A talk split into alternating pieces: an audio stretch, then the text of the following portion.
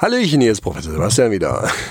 Diesmal, ich, ich, ich werde mal solche Shorts ab und zu ähm, auch aufnehmen, was jetzt einer ist, wo ich immer mal irgendwas erzähle, was mir gerade durch den Kopf geht oder so. Ne?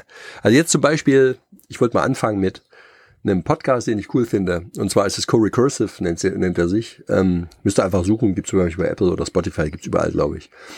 Und der, ist, der Host heißt Adam Gordon Bell. Ich habe das jetzt hier gerade offen, deswegen gucke ich hier so aufs, aufs Handy. Und ähm, Co-Recursive Coding Stories nennt er sich. Das ist also auf Englisch und es ist schon recht technisch. Es behandelt viele Aspekte der Informatik und ein, äh, ich höre das ab und zu mal, jetzt nicht die ganze, aber trotzdem, und ein, äh, eine Folge fand ich sehr cool.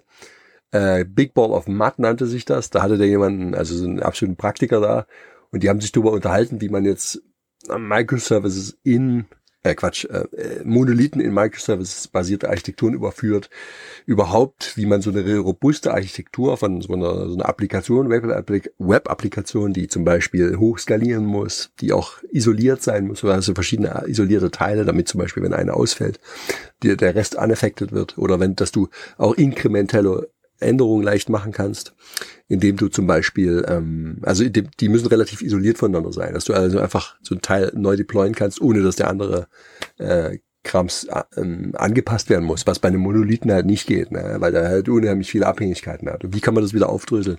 Und ich fand es einfach auch, das ist sozusagen schon technisch. Ne? Also es ist cool, wenn man da ein bisschen Erfahrung hat, aber es ist nicht zu abgefahren äh, oder jetzt zu formal, sondern es ist auch so eine Plauderei und so weiter. Und es ist ziemlich cool. Man findet so viele Sachen, die man vielleicht schon mal so irgendwie wieder gesehen hat, die einem so selbst schon mal untergekommen sind, einfach auch wieder. Ja.